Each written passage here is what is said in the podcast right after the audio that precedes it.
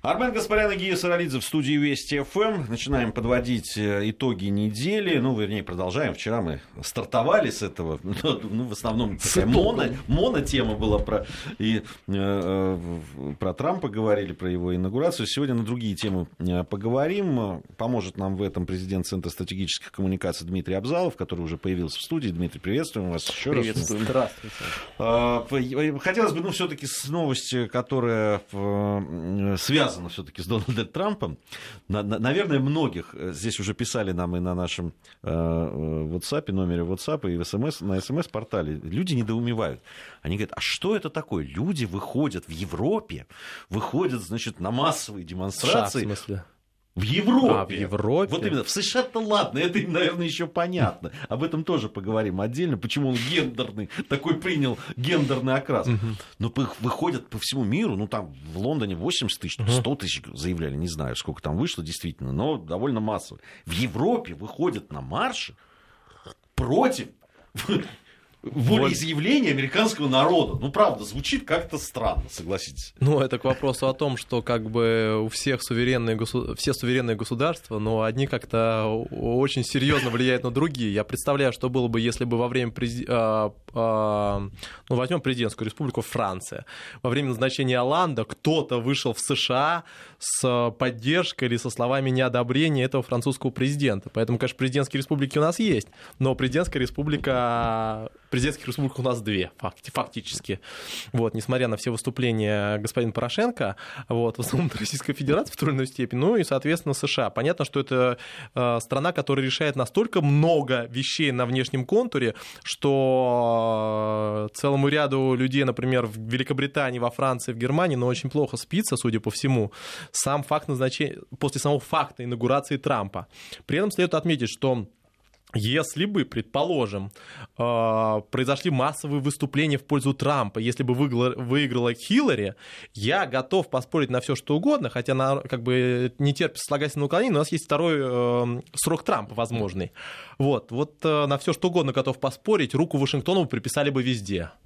Вот. А руку Российской Федерации приписали бы везде. Сказали бы, что это проплачено, что Москва пытается таким образом втащить в кресло нашего американского партнера, что президент Российской Федерации никак не может это пережить. А следует отметить, между прочим, что напрямую финансировали госпожу Хиллари Клинтон, если кто-то не в курсе, например, катарские и саудитские фонды, причем напрямую непосредственно. Вот, кто-то считает, что Саудовская Аравия пытается втащить в кресло, между прочим, белую женщину Хиллари Клинтон, вот, э, которая, наверное, как бы бы саудовский э, Мадаши двор как бы спит и видит вот, в качестве нового руководителя государства.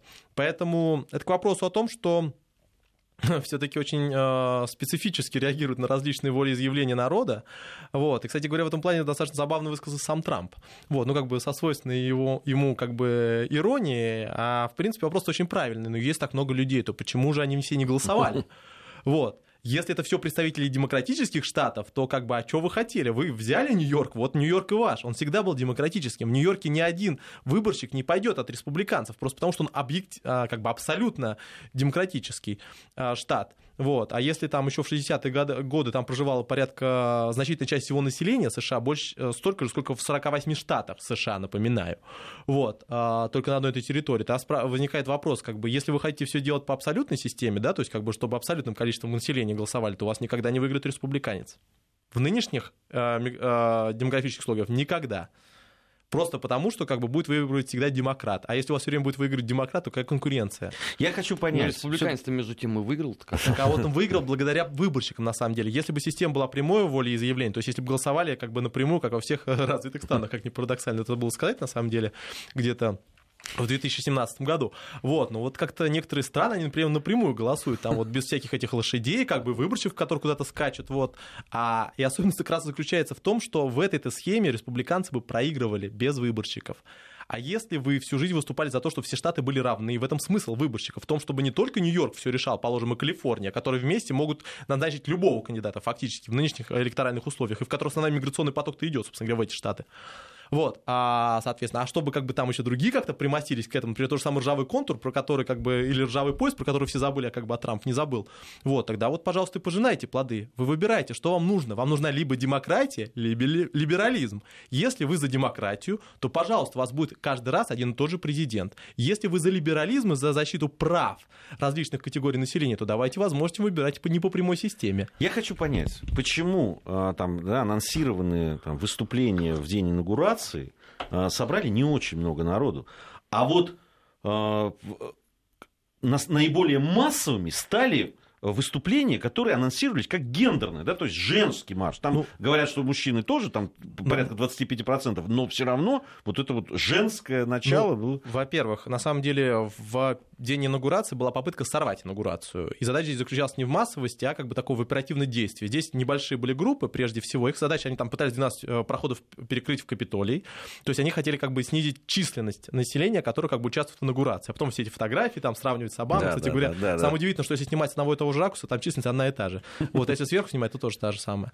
Вот. А, а вторая, соответственно, составляющая касалась именно селебритис э, направления, да, то есть когда ночью уже пошли как бы а, выступления массовые, знаменитая речь Мадонны, которую CNN прервала, очень замечательная речь, я до конца послушал, прекрасно. Если бы у нас кто-нибудь так, э, извиняюсь, матом пошел, это было бы очень забавно.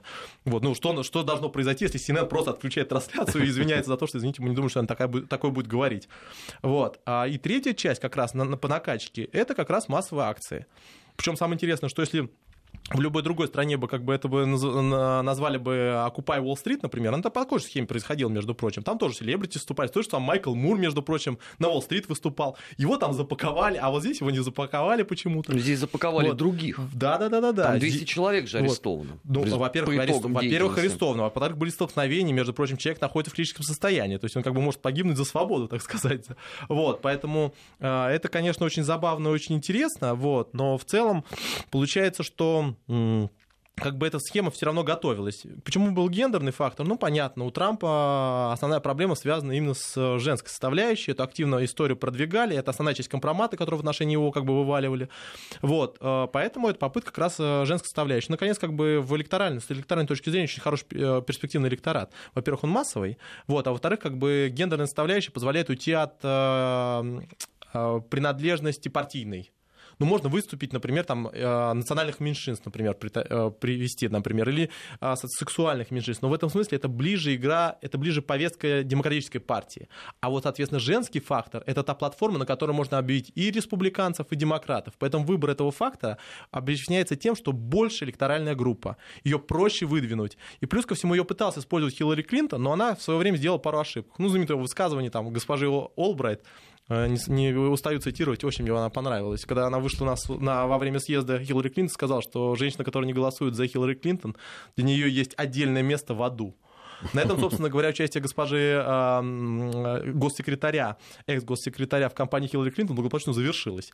Вот. Но то, что Хиллари Клинтон пыталась использовать эту, соответственно, тему, и что она пыталась на ней въехать в Белый дом, э, а не как неудивительно, не на вопросах э, дипломатической компетенции международной или на ее проблемах, связанных с э, безопасностью, это очевидно, она сейчас эту историю будет тащить, и поэтому и следующий демократический кандидат вполне возможно тоже попытается пройти именно женских позиций.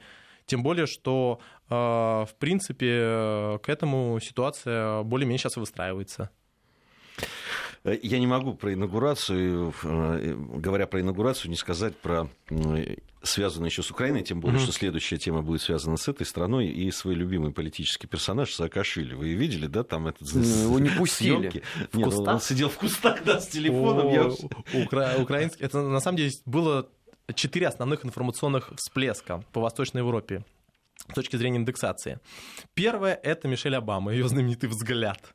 Второе – это Буш и дождевик. Ну, это вечная история, как бы она ходит в корни как бы его веселого отношения к алкогольным напиткам. Вот. А третья часть касалась а, непосредственно... А, Клинтон. А, непосредственно... Его взгляд на ну, супругу Трампа. Ну, ну, это там вопрос, кто на кого смотрел. Вот. Ну и четвертый это Саакашвили. Но Саакашвили как раз интересен тем, что как бы эту тему начали активно э, распиарив, э, двигать контур Порошенко. Вот, потому что как бы сейчас идет борьба, кто первый добежит, называется, до кабинета. Вот. И, соответственно, желание Саакашвили, так сказать, пристроиться к этому процессу, это очень важный аспект. Он же сделал ставку на Трампа, очень серьезную, вот, и ради этого пошел в публичную политику. Ну, просто у него альтернатив не осталось, как бы он завалил свои выборы в, Грузии, напоминаем всем дружно, в том числе его жена не прошла, например, одномандатному округу. Вот, э, на Украине как бы его включили от гособладминистрации, вот, у него осталась публичная политика. Вот, поэтому и Порошенко, и Саакашвили, и все кто угодно сейчас пытаются при, как можно быстрее прислониться к этой стене.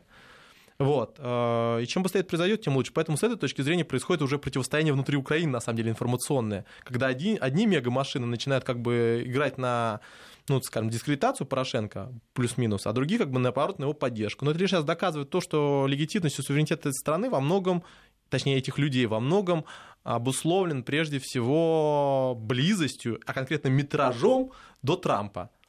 И в этом самая забавность фразы из кустов, э, самая забавность этого видеоматериала из кустов, что настолько это важно, что можно просто как физически прикоснуться, географи, как географически прикоснуться. Вообще, соответственно, география на Украине это очень важный аспект. Я бы сказал, что, например, Европейского Союза нет, как бы, а представители э, Киева все пытаются в, его, в него вступить, просто по географическому принципу. Им важно как бы находиться в этой точке, даже если там нет Евросоюза, Германия уже другая, Франция другая. Главное быть как бы как можно ближе к Альпам. Вот, то же самое касается и Трампа. Вот кто ближе к нему находится, там, положим, полтора километра, вот тот считается президентом Украины. А вот кто дальше находится, тот вице-президент. Есть такая позиция, появится когда-либо. То есть Саакашвили сейчас я правильно понимаю, он вице-президент Украины? Саакашвили приедет на Украину, будет рассказывать, что он находился непосредственно в приближенном при, соответственно, инаугурации, что как бы все это э, происки, что на самом деле это просто он ожидал встречи, что его пригласили к этому забору. Вот, как бы эта история именно будет ну, про это. Нам пишут уже вот э, даже на нашем WhatsApp о том, что наши слушатели, что говорят, что Саакашвили в кустах фейк. Ну, э, ну как то, это что, фейк? То, что это видно, это Нет, то, что он отбивается, вы посмотрите его внимательно на Facebook. то и дело. А, то, что он это отбивается, это уже уже говорит о том, что это не фейк. Смысл отбиваться, если это бессмысленно. Бери спокойно. Он обвинил в том, что это определенные украинские силы, которые связаны с Москвой, которые связаны с Россией. Это Слушайте, специально его эту фотографию первым я могу рассказать. Там даже не фотография, там есть и видео. Опубликовал украинское издание «Обозреватель», которое находится в Святом Кампе совсем русским, поэтому подразумевать, что это по заказу России. Ну, это там называют такой корреспондент НЕТ или УНИАНа про российскую ну, структуру. Да, да, да, да. Вот. Не, ну, на самом деле, ты более-менее разбирается, как прекрасно понимаешь, что просто идет борьба внутри групп из контуров различных, вот, информационных. А для Саакашвили это особо обидно в том, что как бы он хотел, конечно, это преподать того, что я пришел на инаугурацию, меня пригласили. У меня пригласительного билета не было, никому не покажу, но в секретных переговорах я участвовал у забора. Вот. А то, что его сейчас дискредитировали, это попытка как раз подорвать его легитимность. На самом деле легитимность здесь связана именно с тем, как бы, кто в каких отношениях дружеских с Трампом. Потому что Трамп на самом деле много ездил по миру, у него фотографии с различными политиками, вагоны. Если кто-нибудь как бы знает, как бизнес ведется, в принципе, все понимают, что нафотографироваться, особенно если ты продаешь свое имя, их достаточно много, этих фотографий. А вот когда он стал президентом и спрашивают, у кого реально есть на него влияние, вот тут-то все начинают э, рассказывать, какие они, естественно, в дружеских отношениях, но в башню Трампа не вхожи. Вот в этом-то основная проблема. И сейчас украинские политики опять продают воздух. Если раньше этот воздух назывался «я близок к Бараку Обаме», лично с ним за руку здороваюсь, или с Байденом, то сейчас как бы и с сыном Байдена непосредственно бизнес веду. Вот, и сейчас а, схема называется как бы «да я э, Трампа за руку держал». Вот. И, и вот это опять продается. Потому что если бы продавалась, например, экономическая стратегия развития страны, не знаю, соответственно, вопросы, связанные с интеграцией Донбасса, или вопрос улучшения качества жизни, это, конечно, было бы очень забавно, очень мило, но сложно. Вот. А подержаться за руку чью-то, как бы, под на ладошку, это намного, конечно, веселее а и интереснее просто. Это плюс доказательство. Для того, чтобы экономику поднять, надо потом, соответственно, людям зарплат каким-то образом поднимать. Они это увидеть могут. Вот. А доказательство того, что ты непосредственно близок, это встреча, совещание, не знаю, соответственно, немного фотошопа. То есть масса замечательных мероприятий, которые можно использовать для того, чтобы заниматься внутренней политикой. Вот это самое парадоксальное, конечно, в том, что вот эти вопросы-то, они-то самые интересные. Какое отношение имеет Трамп к экономике Украины? Как, ну, кроме того, что он предоставляет денежные средства через МВФ, какое отношение имеет кто, куда, где находится к тому, что реально происходит как бы в непосредственно стране. Это же не связанные процессы. Если... Вот я и предлагаю перейти вот ко второй части. Именно. Нет, почему? Это связанный процесс, Дмитрий. Нет, это связанные процессы, но не должны быть... Трампа но, но, формат, но, не, но не должны быть связанными процессами. То есть то, что Сразу же после инаугурации Порошенко поперек всех, соответственно, секретарей говорит о том, что они договорились о встрече с Трампом. Когда его спрашивают, когда, он чешет репу и говорит, ну, когда-то, через месяц. Это очень забавно и интересно. А что это за договоренность такая? Он, он туда приедет, а они к нему официальным президентом приедут. Как бы вы Трамп хотя предупредить, что вы с ним договорились? Но сегодня они уже говорили о том, что встреча состоится в куларах э, Мюнхенского саммита по безопасности. Класс. В куларах Мюнхенского саммита по безопасности проходит масса людей, включая, например, представителей там Secret Services секретных служб. Они же не говорят, что они с ним встречаются. Официальный визит должен быть, или официальное совещание, или официальное мероприятие. Встреча на полях, как бы... Кстати, да, и поздороваться можно. Да. Да. я напоминаю, что, соответственно, Порошенко приезжал, как бы пытался с Трампом так встретиться. Вот, там, Сабам пытался на всяких полях пересечь, пересечься и пересекался. Вопрос заключается в том, что одно дело просто, опять же, за руку подержаться, а другое дело реально решить проблему и вопрос. Уважение политическое, политические перспективы, партнерство появляется не от того, что у человека, как бы, не знаю, тактильный контакт есть, от того, что он реально может представить свою позицию, что эту позицию уважает, что эту позицию готов принимать во внимание вот, готовы найти эту страну, как бы, вот. Это Но вот... все, что вы перечислили, это не про Украину, Дмитрий. Ну, изначально очень просто не хочется, про нее. Может быть, сейчас приход Трампа – это попытка найти именно эти аргументы, а не по принципу тот, кто раньше ухватится. Это, в конце концов, не та игра. Игра здесь называется, как бы, и это другая э, история. Эта история заключается в том, что если вы предлагаете что-то серьезное, помимо раздражающего фактора в отношении России, если вы предлагаете какие-то результат, какой-то бизнес, в конце концов, вы работаете с бизнесменом, вы предлагаете какую-то выгоду. Если этой выгоды нету, то никто вас покупать не будет. А все как-то почему-то думают, что можно покупать за идеологию. Вот вы вывесите большой флаг, соответственно. Мы самая, дем... самая восточная демократия в мире. Вот, и класс. И за это э, дайте, за это уже деньги миллиардов. получает Польша. Да. За самую демократическую ну, восточную давайте как страну. Раз к экономике, к экономике перейдем. Э, тем более, что ну, вот я смотрел там э, э, как, э, о чем пишут, э, о чем говорят, начиная там еще до Нового года, это началось, мы на грани, э, украинские издания, мы на грани новой газовой войны с, Укра... с, с Россией, там это, то есть, ну, там таких, не знаю, я насчитал там 10 или 12 таких заголовков в разное а, время. Что сейчас происходит а, в этой области? Ну, смотрите, э, следует отметить, что до последнего, ну, как до последнего времени, уже давно а, Украина была основным, источником, основным транзитером российского газа. Более 80% еще лет 8 назад приходился именно на незалежную. Вот, сейчас ситуация, конечно, очень серьезно меняется, структура меняется, основные ворота, которые начинают использоваться, это северный контур, сейчас южный поток строится, но тем не менее большая часть энергоносителей идет через Украину. У нас есть транзитные контракты, то есть то, что мы качаем в Восточную Европу, причем в Восточной Европе страны серьезно зависят от российских энергоносителей. 70, 80, 90 процентов. Особенно это... в такие зимы, как а, а сейчас проблема в чем? Предыдущие зимы были теплые, эти зимы холодные. На фоне холодных зим происходит увеличение потребления энергоносителей, прежде всего газа, которым происходит обогрев, например, частных домохозяйств. Вот, домов соответственно, а, энергетический контур на нем работает. Вот. А, Украина обычно делала следующим образом. Она заканчивала на зиму в подземное хранилище газ. Это дело происходило в течение всего года, как бы пики происходили летом, осенью. Вот. И, собственно говоря, эти закачанные объемы были гарантией того, что Укра... Э, Украина в случае холодных зим будет как бы поднимать это голубое топливо, потреблять его, вот, и не будет отбирать транзит.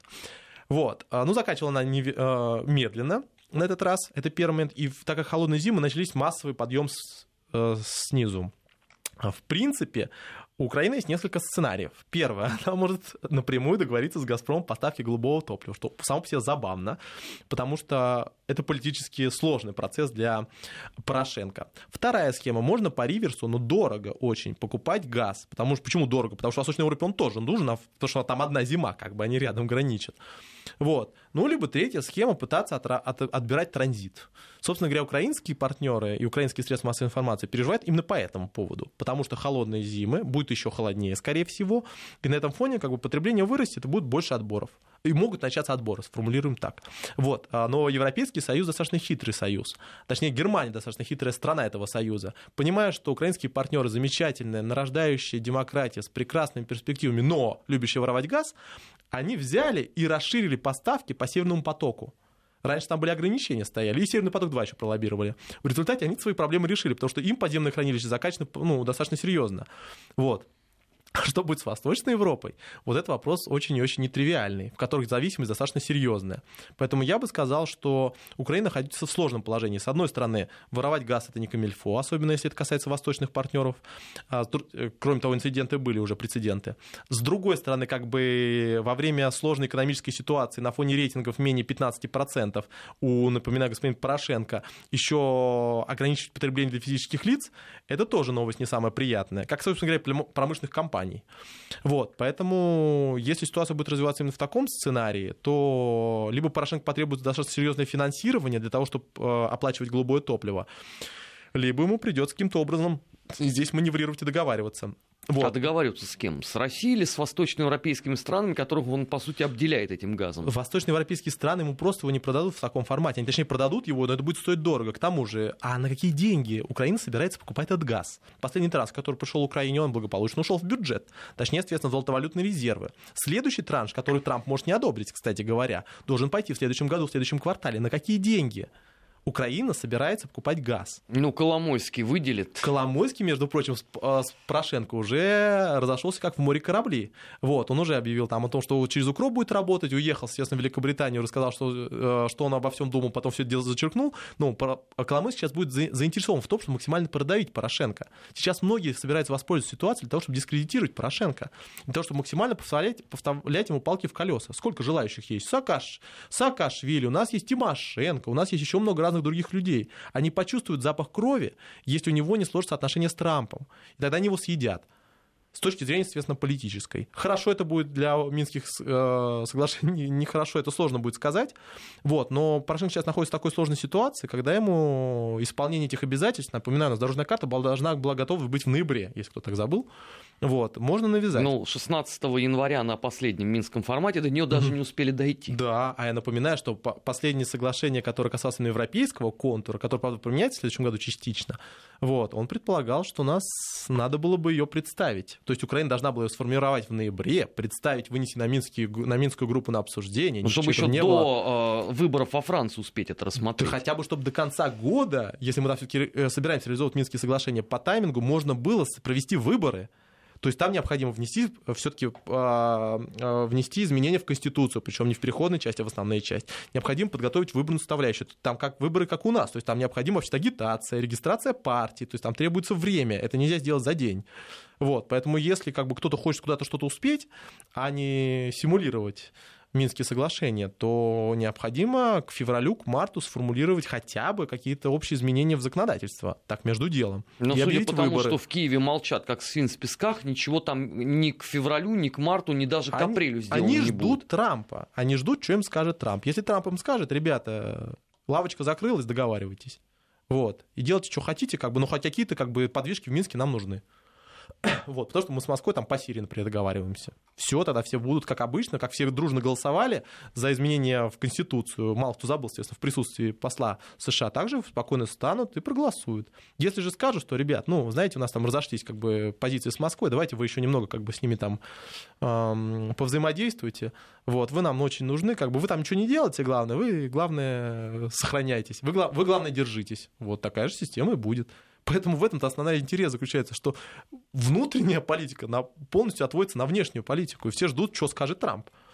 Вот, поэтому с ним все как бы проговорить вопросы хотят. Но в любом случае, что бы он ни сказал на самом деле, а, украинской политике, конечно, необходимо рациональности более вставлять. И все равно Порошенко придется пойти на какие-то уступки.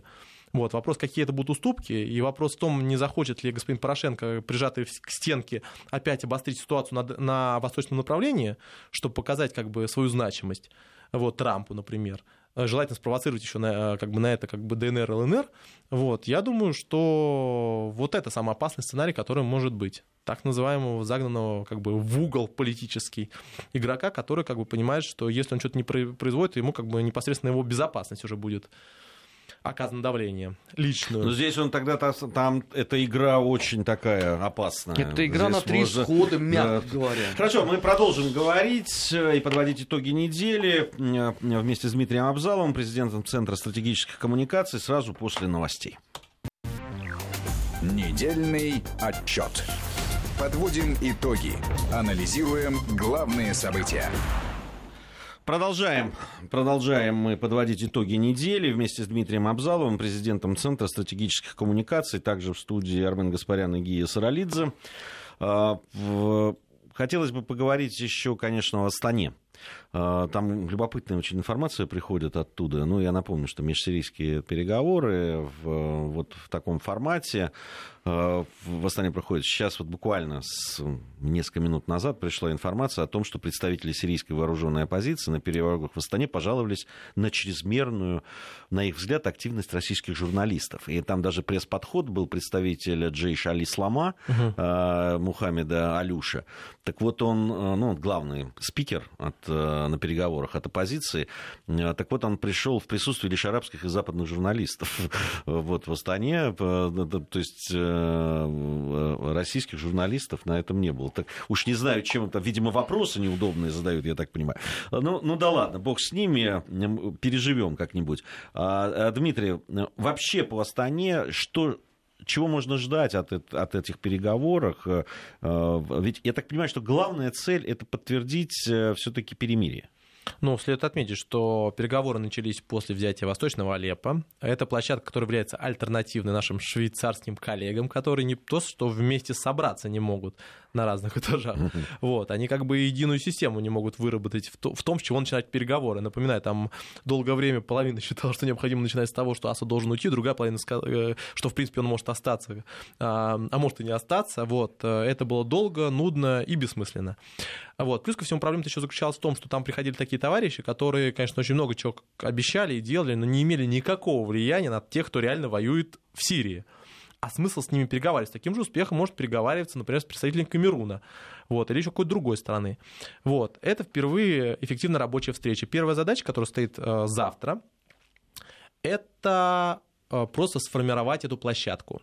Я напоминаю, там не предусмотрен министерский формат, то есть в основном будут как бы разговаривать как бы таком на а, базовом уровне. Вот. И основная задача как раз выйти на подписание мирного соглашения по Сирии и мирного решения по Сирии прежде всего. Тем более, что к переговорам готовы уже все стороны. Я напоминаю, раньше военная оппозиция не то, что не готова была садиться за один стол переговоров, они как бы воевали непосредственно. Сейчас, после того, как основные точки напряжения как бы разделены, ну, за исключением, конечно, тех организаций, которые входят в террористическое сообщество, которые не участвуют в переговорном процессе, которые входят в Совет Безопасности ООН. Вот. Это типа, например, того же самого ИГИЛа. Вот. Эм... Запрещенного в России. Естественно. Вот. Как, собственно говоря, запрещенного в мире, по идее, Совет Безопасности ООН, как бы это Совет Безопасности стран вроде как бы ООН. Вот. А, соответственно, в этой схеме, конечно, это как раз переговорная площадка, в которой необходимо было договариваться. Прежде всего, это шиитский контур, который будет там представлен Ираном. Это, соответственно, так называемый суннитский турецкий контур, который как бы будет представлен турецкими представителями. Это так называемый сирийский контур, российский, э, россий, э, ну, в лице там представителей э, сирийского правительства, Российской Федерации в качестве модератора базового. Конечно, очень большой эм, очень большой интерес вызывало в то, приедет ли какой-нибудь представитель американской администрации, хоть в какой-то форме туда.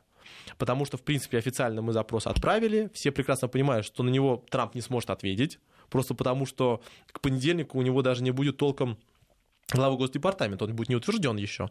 Вот. Поэтому понятно, что это просто как бы какой знак доброй воли. Но, скорее всего, американский партнер да, не появ... там пока что не появится. Они появятся где-то ближе к второй, к третьей встрече, когда будет решаться уже вопрос мирного соглашения. Чего, собственно говоря, ждут от страны?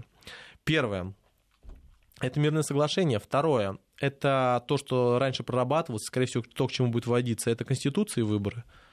То, что необходимо будет провести в ближайшее время ну, в относительно ближайшее время. Ну и, соответственно, там третье это восстановление мирного регулирования. Ну, традиционно вот у нас были большие конференции по Ираку, по, по, по Афганистану, вот в поисках финансирования. На восстановление Сирии потребуется от международного сообщества достаточно большие средства. Но они, правда, могут быстро вернуться, потому что Сирия как бы очень важная разворотная страна, ну, с точки зрения как бы трафика, с точки зрения логистики. Поэтому перспективы здесь серьезно есть. Но первая встреча, конечно, знакомство и фактически формирование этого нового, новой площадки. Собственно говоря, этих решений каких каких-то мы там ждем. Если по результату первых встреч будет какое-то решение по мирному составляющему, то Москва, США может сосредоточиться на Пальмире и на, например, Раке, и таким образом уже завершить основную часть проблемных э, моментов в этих отношениях. Почему важно США?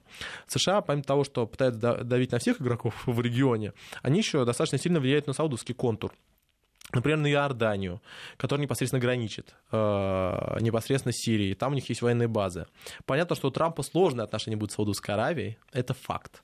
Э, просто потому, что он вроде как Израиль собирается поддерживать. Вот. Э, и поэтому это тоже дает возможности Москвы встать в качестве основного модератора этих переговоров. Собственно говоря, я думаю, с этим желанием завтра будет проводиться это мероприятие. Вот, конечно, интересно, как оно будет посвящаться именно в арабских СМИ. Я бы с удовольствием посмотрел бы Аль-Жазиру, вот и посмотрю. Вот. Но что-то мне подсказывает, что основная задача, которая будет стоять перед нашими европейскими партнерами, если они как бы не зря получают свою заработную плату, то максимально снизить эффект от до этой встречи. Поэтому либо ничего не будет, либо, соответственно, будет побольше скандалов. Вот. Я думаю, в таком формате будут освещаться в основном информационном контуре наши континентальные партнеры. Ну, не континентальные, кстати говоря, напомню, что Великобритания является славным ну, государством. Я, я не знаю, как, если какие-то решения все-таки будут, ну, как их можно не освещать или... Ну, а вы в курсе, что не все до, э, до конца э, знают, что Алеппо восточное все-таки как бы уже как бы в мирное русло переходит, что нет, соответственно, противостояния массовой резни ну, внутри. Ну, я, я не уверен, что все знают, но то, что CNN, вот. который вот мы всегда внимательно очень смотрим, просто да, надо, врага надо знать в лицо. Ну, CNN это, это, конечно, то, что раньше, ну, я не знаю, ну, 30% времени новостных э, да, там, выпусков занимала там, ситуация в Алеппо и так далее. Сейчас там это снизилось, там, да, там одна... Трамп перебил, вот. Трамп но, перебил. Но вопрос в другом. Я напоминаю, вы все такие, как, все как бы, CNN очень замечательная организация, у них очень много э, корреспондентов, а вот вообще хочется отметить, вот до, у нас до Нового года какие две основные темы были, ну, после, помимо Трампа? Это беспредел в Восточном Алеппо, да, замечательный Масул. А где сейчас Масул? Нету. Нет, нет Масул и Алеппо есть. нет. Масул есть, я напоминаю, Масул до сих пор сейчас берется военный. Он берется, я имею в виду да. в, в информационном пространстве его нет. Ну вот не 10-15 точно я не встречал да, на американских там, телеканалах. Потому, потому что Масул, который был представлен как гуманитарное разрешение всех вопросов, где будет представлена модель урегулирования, где страны и всех коалиций, и те курды, и те турки, и, соответственно, шииты вместе дружно возьмут без единых жертв, никак не берется. То есть к этому времени, я думаю, как бы уже Сирия обустроится, когда дело дойдет до Масула. Вот причем этот Масул еще предлагали, смотрите, какой беспредел в Восточном Алеппо, смотрите, как быстро и оригинально продвигаются войска в Масуле. Но они оригинально продвигаются, они продвигаются по кругу, ничего не делают внутри. Это да, это, это может стать оригинальным. Вот. И в результате что? Информационная повестка поменялась, кто-то вспомнил про то, как это раньше сейчас, конечно, нет. Как эта ситуация э, перещелкнуть просто там, например, после э, того, что оказалось, что Грузия, окажется, напала у нас на Южную Осетию. Вот у СМИ, у большинство людей вообще в сознании не щелкнуло, что вообще-то как бы раньше там фотографии гори показывали, как самолеты налетают. Вот, поэтому это к вопросу о том, что информационное освещение, она во многом определяется политической составляющей. Ну, в крайнем случае, в данном. Это я здесь даже вот. спорить не вот. буду. Вот. Мы, мы об этом только вот. что час говорили. Вот, поэтому как бы история про то, как, бы, как будет освещаться сирийская составляющая, вопрос, на самом деле, очень открытый.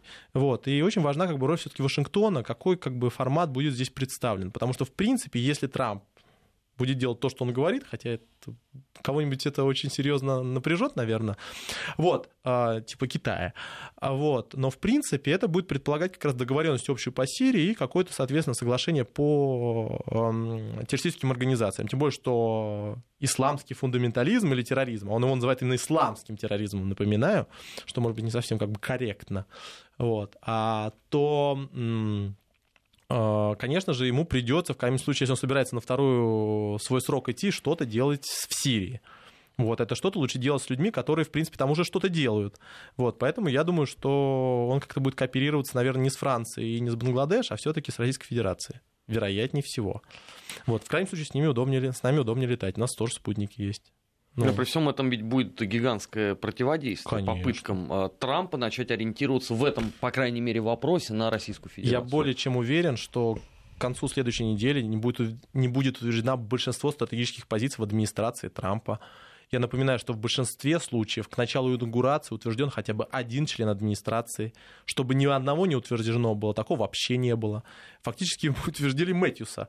Одного, фактически. Вот, я напоминаю, что когда Билл Клинтон приходил к власти, его началу инаугурации был утвержден весь его, вся его администрация. Когда э, Обам приходил к власти, половина его администрации, между прочим. Вот. То, что сейчас пытается попытка как бы максимально выбить возможности у Трампа для переговорного процесса, это факт. И очевидно, что демократы здесь делают ставку на Конгресс прежде всего, потому что он будет меняться только через два года. А два года можно будет строить такую веселую жизнь. Тем более, что через два года Трамп уже придется думать о следующих выборах. Вот, поэтому с этой точки зрения, конечно же, Конечно, будут этому мешать, это факт. Конечно, будут этому мешать и, например, тот же самый Оланд. У Франции есть свои интересы в Сирии, это тоже очевидно.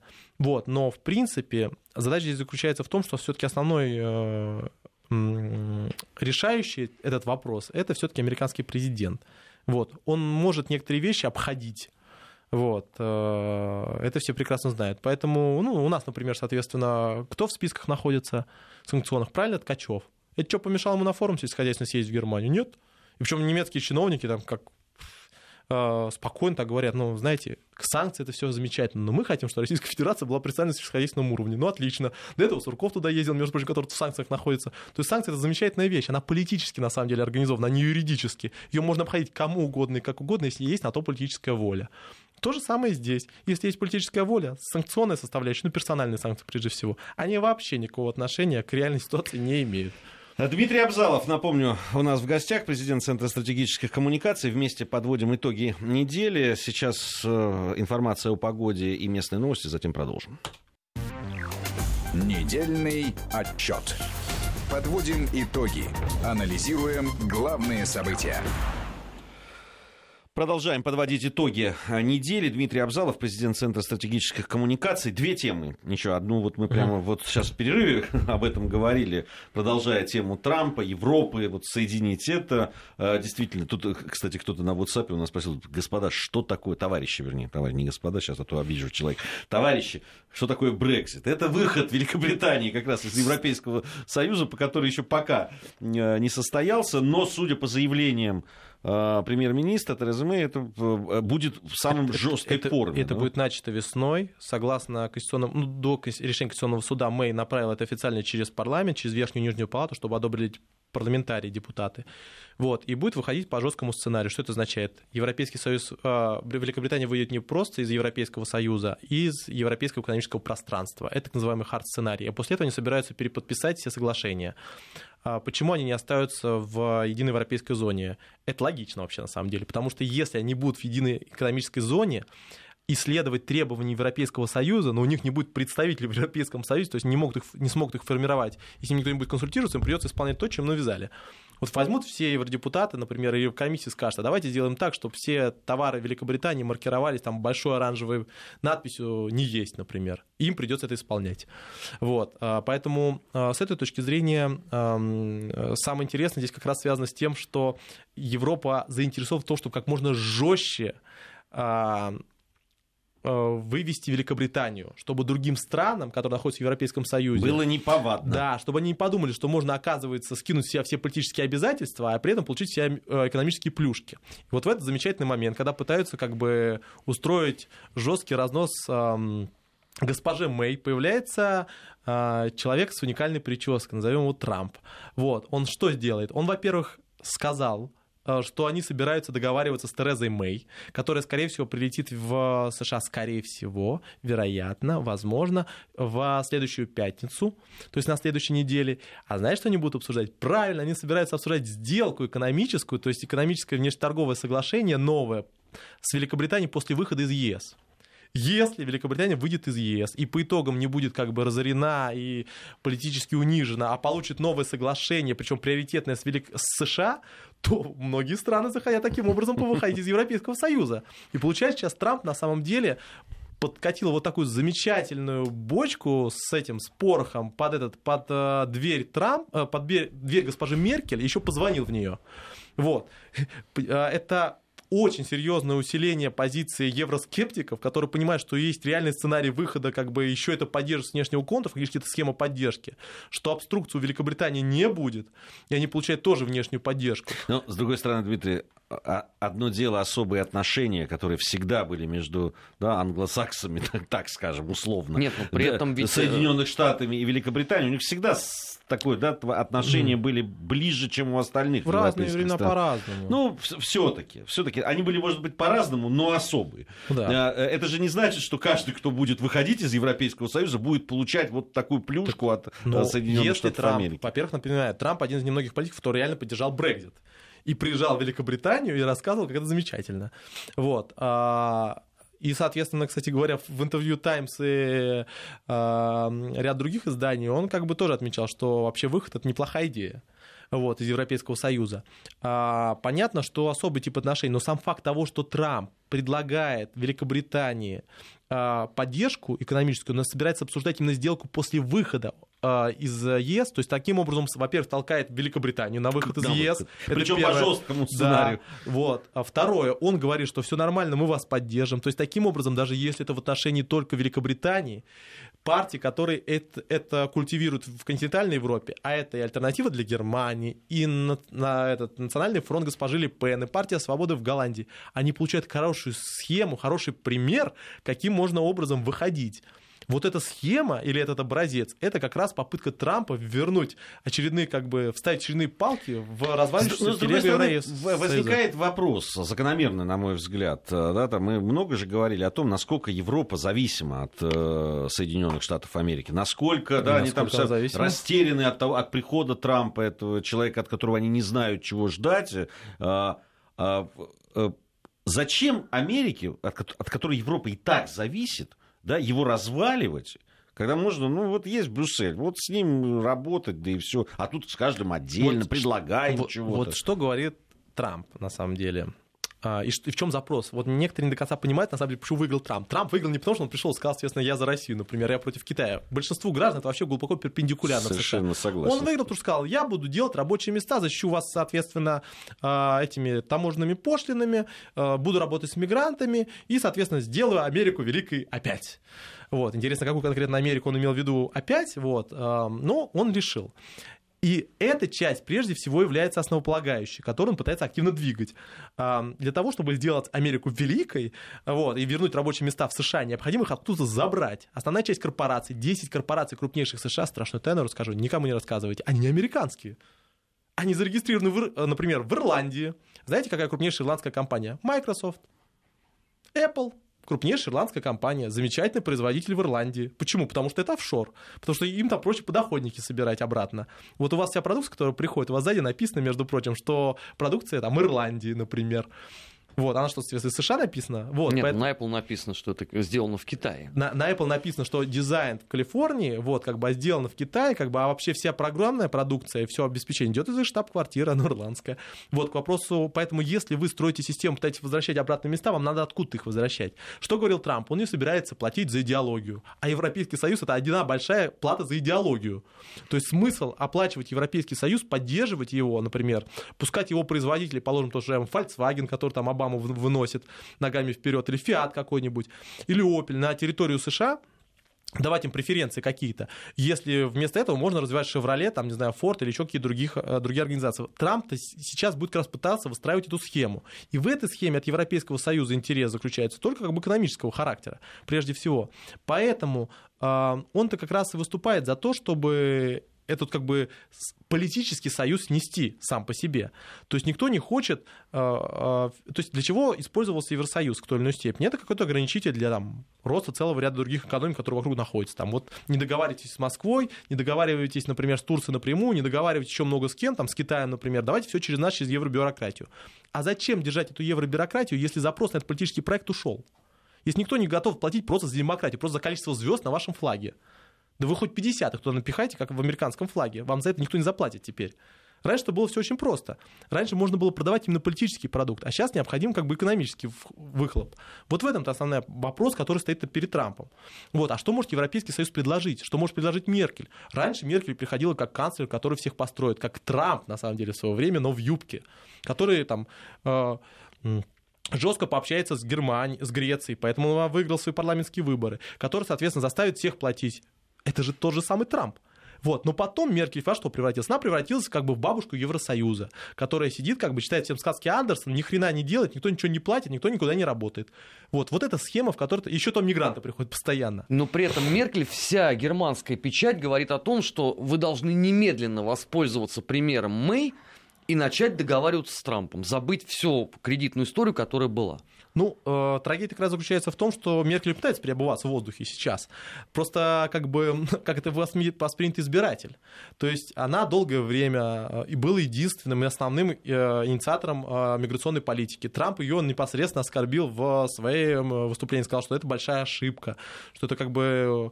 И сейчас она пойдет как бы э, напрямую на переговоры, сказав, да, действительно ошибка, а теперь давайте договариваться.